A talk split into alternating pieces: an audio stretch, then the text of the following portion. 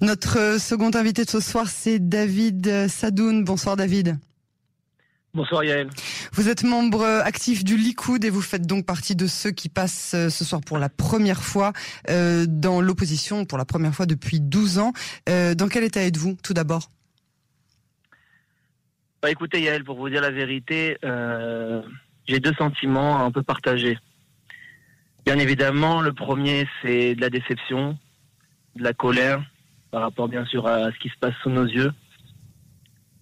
Le plus grave, en fait, en vérité, j'entendais mon prédécesseur parler d'hystérie collective. Ou... C'est pas une question d'hystérie. On essaye de nous décrédibiliser euh, par rapport à ça. En fait, ce qui se passe, c'est que Naftali Bennett a clairement menti et continue à mentir. C'est ça, en fait, qui est déplorable. C'est que sous l'image des beaux mots qu'il utilise, de ardoute, d'unité, de, on va, on va éviter les cinquièmes élections, on va éviter le chaos, on va ramener la gouvernance à l'État d'Israël eh bien, il continue à mentir et à justifier son, son, son acte. Quel autre choix il avait? D'aller aux cinquième élection.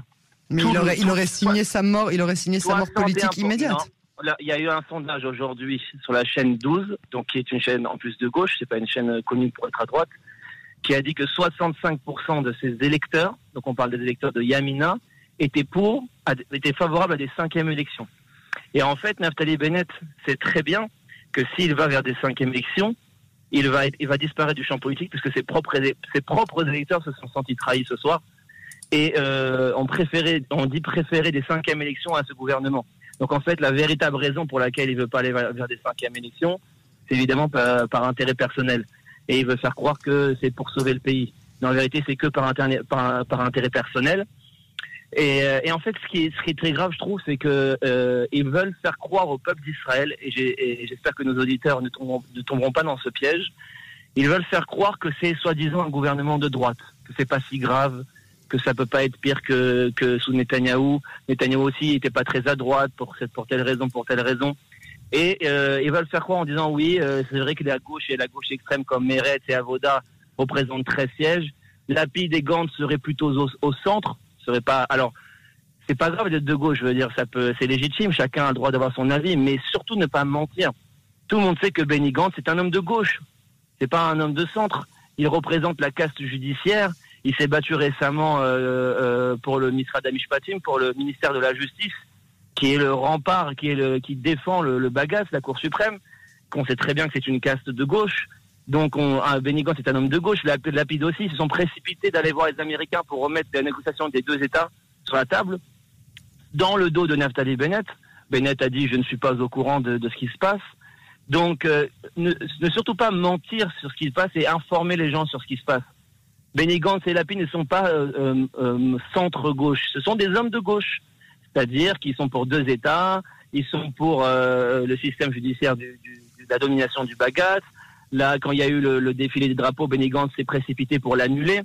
Donc euh, c'est clairement euh, euh, une manière, une, une, gouvernance politique de gauche. Il est, reporté à mardi, hein, il n'est pas complètement annulé. Oui, mais ça veut dire cet esprit de dire toujours oui, d'être toujours dans le dans la retenue, oui, on, on s'excuse d'être sur notre terre, on ne peut pas soulever les drapeaux d'Israël sur notre terre, il faut faire attention à pas énerver nos ennemis.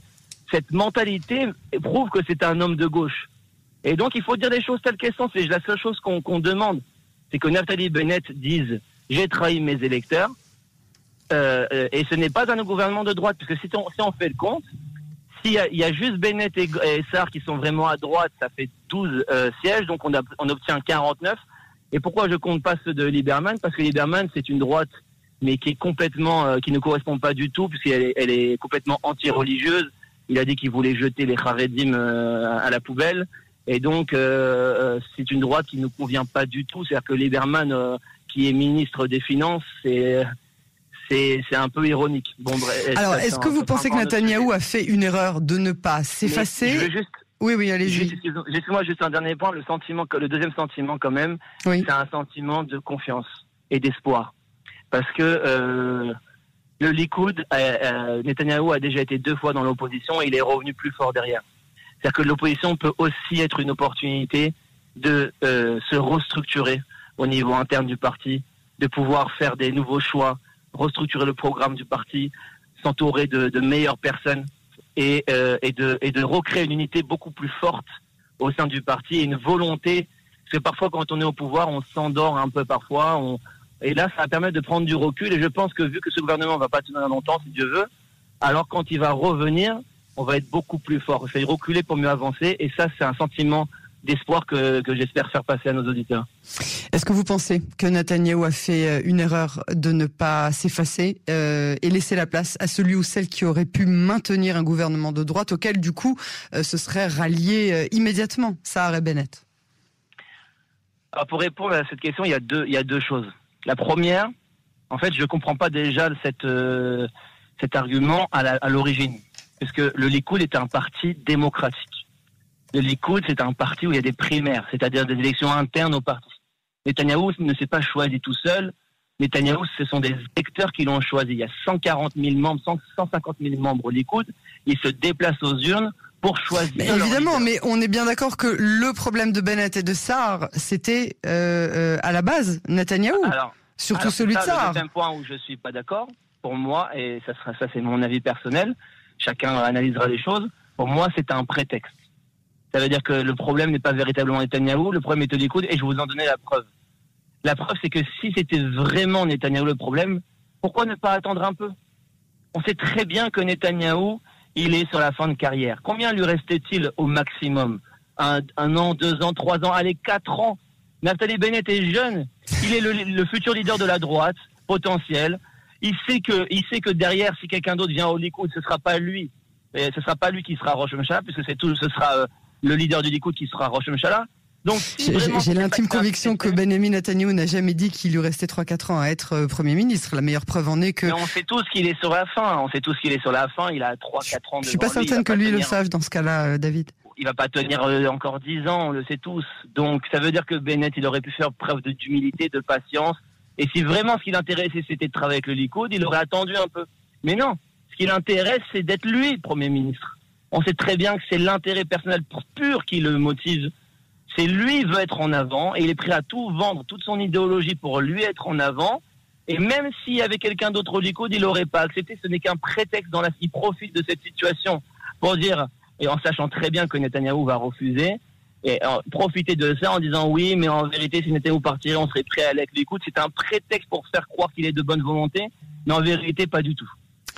Est-ce que euh, donc j'entends que le, Likoud n'entend pas faire de, de, de, primaire euh, de, de, manière prématurée. Euh, vous partagez donc vous ce soutien inconditionnel envers Netanyahou? Alors euh, oui et non. C'est-à-dire attention, je reste mesuré. Ça veut dire bien sûr, je soutiens Netanyahou, je suis derrière Netanyahou, mais il faut pas oublier que les primaires sont la valeur centrale de ce parti. Ça veut dire qu'aux dernières élections, aux quatrièmes élections, il n'y a pas eu de primaire. C'était déjà quelque chose de négatif au sein du parti, perçu par l'ensemble des, membres. Évidemment qu'il faut pour moi réorganiser des primaires, c'est la grande valeur, valeur ajoutée de ce parti. Et ça peut être, à mon avis, que positif pour Netanyahou, puisque ça va le, le, le, le resolidifier au sein du parti. Le fait d'affronter ses électeurs au sein du parti et de retrouver une légitimité, s'il est réélu, bien sûr, Selon tous les sondages, il est réélu. Selon les sondages non. récents, il n'est pas forcément réélu. Nir Barkat, si, euh, Katz. Non, non. Selon les sondages récents au sein du, au sein du parti, euh, il est largement, largement réélu.